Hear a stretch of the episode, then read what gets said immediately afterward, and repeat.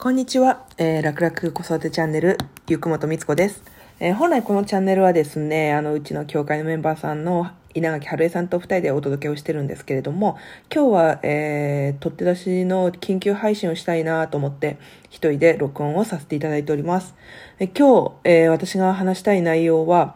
えー、産後のママたちにお願いしたいことと、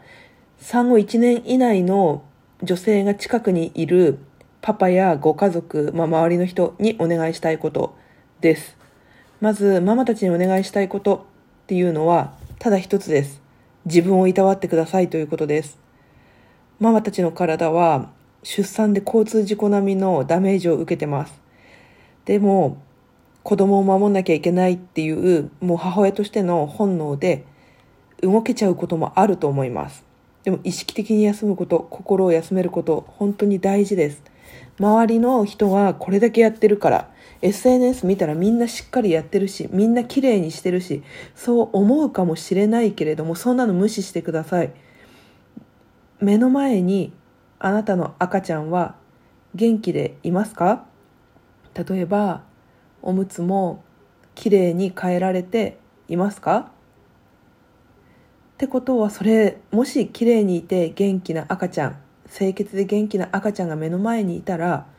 母親として200%いやいや1000%合格です。命を守って育んでいるっていうことはとてつもなく大きな大事なお仕事です。でそれをママたちはやってるわけなのでどうかそれ以上何か頑張ろうとしないでください。それをなんだろうな本当に周りにを見る必要はない目の前にいる子供が元気だったらもう十分だから自分をいたわってあげてくださいそしてここからは、まあ、パパとか周りにその産後の女性がいる方へのお願いなんですけれどもたとえママ自身産後の女性がね大丈夫って言ったとしてもそして常に笑顔でいたとしても無理やりにでもママの体を休ませてあげてください。ママが一人で熟睡できる時間を作ってください。肩とか腰とかママの体のケアができる時間を作ってください。これは本当に心からのお願いです。母親は産後、やっぱり子供を守るっていうアドネアドレナリンかな出てる。絶対に出てるから、大丈夫？とか、休みなって言われても、うん、大丈夫よって。うん、大丈夫って聞かれても大丈夫って言っちゃう。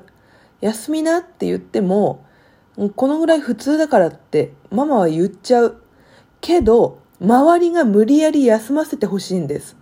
それが周りにいる人の役割です。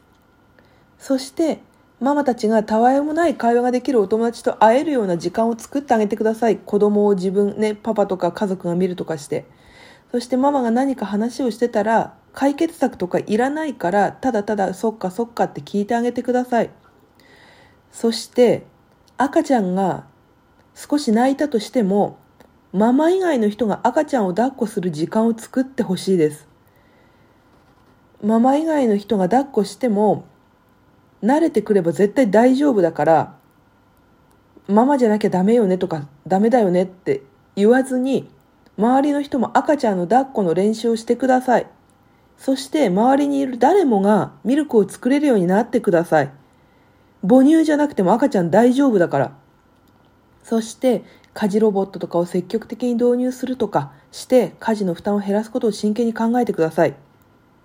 なぜ私が今日緊急配信をしようと思ったかっていうのは、まあ、ニュースが飛び込んできたからなんですけれども、それ事実はわからない。けれども、産後うつは誰でもなる可能性があります。例えば産前に何か精神疾患を持っていたとか、双子とか高齢出産とかそういう特別な人だけがなるものではないんです。若い人だって元気な人だってなる可能性はあります。産後うつは命を落とす可能性がある病気です。だからどうか周りが無理やりにでもママの体と心をケアする意識を持ってください。これが産後うつを未然に防ぐ予防する専門家としてのお願いです。今日はちょっとなんだかヘビーな話になってしまいましたが、最後までお聞きくださりありがとうございます。また、えっ、ー、と、月、水、金、明日、えー、楽々子育てチャンネル配信します。明日の月曜日からはまた、春江さんと楽しく二人でお届けしたいと思います。では、またねバイバーイ。